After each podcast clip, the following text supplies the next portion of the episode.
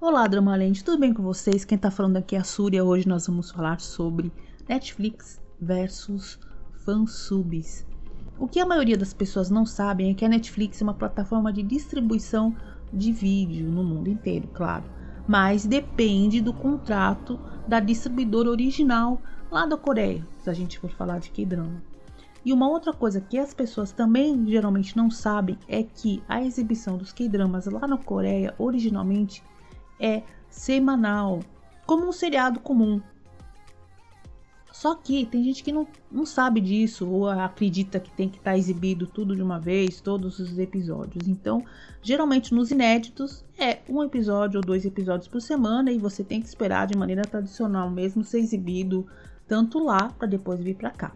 E esse prazo vai variar muito. Algumas vezes na Netflix leva duas semanas e algumas vezes até mais. Por quê? Porque precisa de um processo de legendagem e dublagem e também tem algumas coisas contratuais aí que daí vai depender de cada um.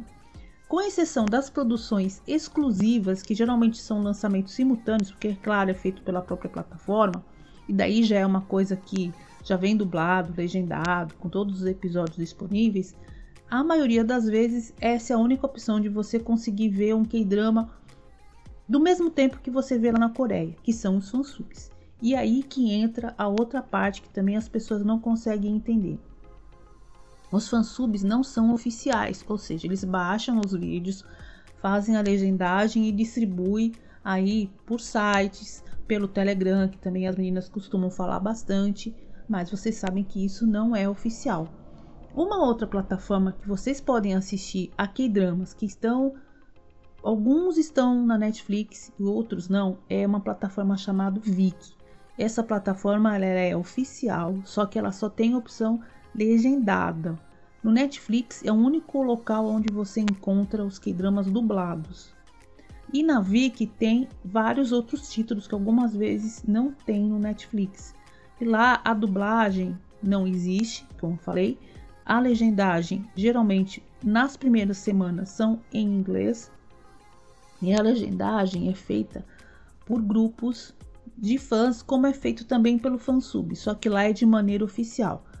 No Vic você tem que pagar também uma taxa, tem a versão free, que daí é cheia de anúncios, mas você tem vários é, níveis de mensalidade. Então daí eu não sei qual o preço que tem agora e também nem adianta, porque depende do dia que você estiver ouvindo esse podcast, pode ser que o preço tenha dado uma variada, então é interessante ir lá dar uma olhadinha se vale a pena ou não.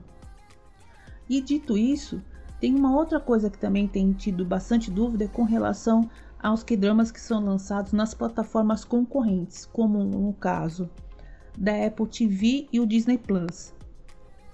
Como aconteceu agora recentemente, o Patinco, que é pelo Apple TV e o soundtrack número 1, que saiu pela Disney Plus, esses K-dramas não vão para a Netflix. Não adianta fazer abaixo assinado, não adianta pedir, reclamar, esse tipo de coisa. Eles não vão, eles são de lançamentos exclusivos dessas plataformas. Eu acho que foram uh, do Apple TV, o Patinco também teve a opção dublado. Eu acredito que deve ser também desse jeito, tá? No caso da Disney Plus, o soundtrack número 1 um não veio para o Brasil, então a única opção que a gente teve mesmo foi por fansub. E, como dito anteriormente, não é de maneira oficial. Bom, é isso aí. Espero ter esclarecido as principais dúvidas de vocês.